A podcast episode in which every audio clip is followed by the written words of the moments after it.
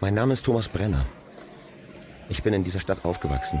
Seit 25 Jahren fahre ich Taxi. Ich bin Dienstleister und erfülle die Wünsche meiner Kunden. Das ist für mich eine Selbstverständlichkeit. Set! Action! Dito Zinsatze, georgisch-deutscher Filmregisseur und Spezialist für schrägen Humor in einer schiefen Welt.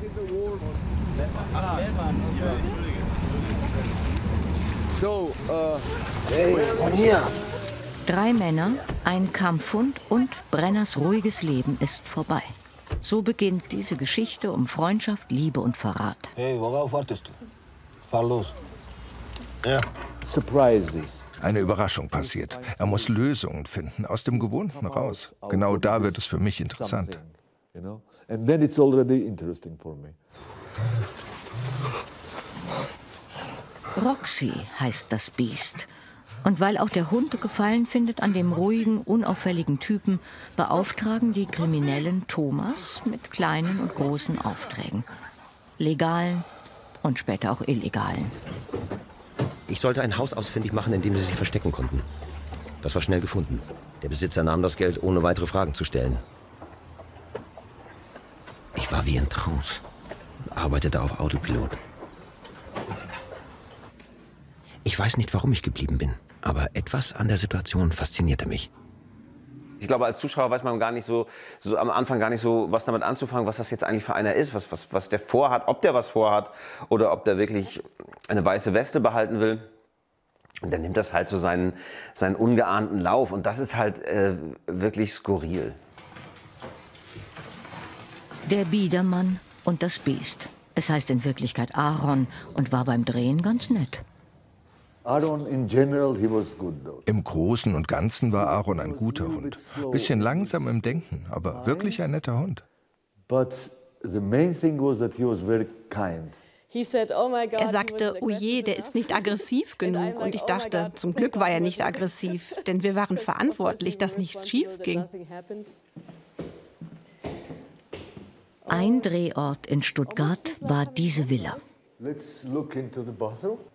Ihre Größe und das großbürgerliche, sehr spezielle Ambiente boten genug Möglichkeiten, Szenen auch anders und neu zu drehen.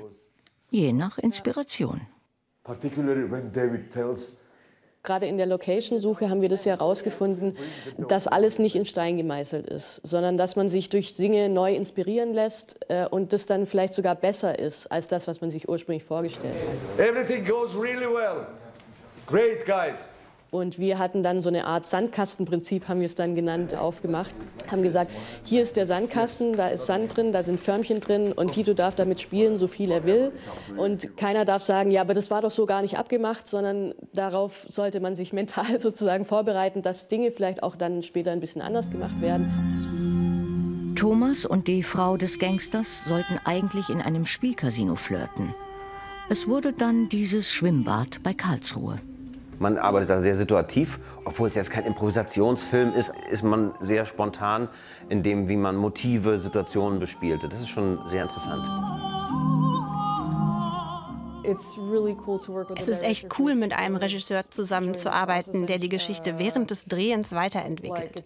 Sehr intensiv. Ich mag diesen Rhythmus.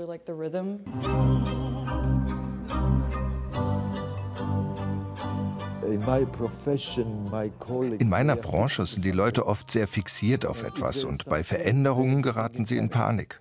Diese Panik überträgt sich dann auf das Team. Wenn man es aber als Herausforderung begreift, kann es einen sogar kreativ weiterbringen. Mir jedenfalls hilft es auch, auf neue Ideen zu kommen. Even go further in your creation because it helps me to find new ideas, new ways.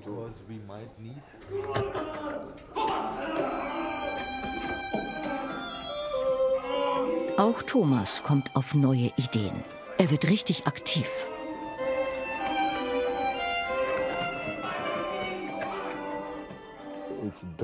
Es ist ein Drama, ein Thriller, eine schwarze Komödie und eine Satire.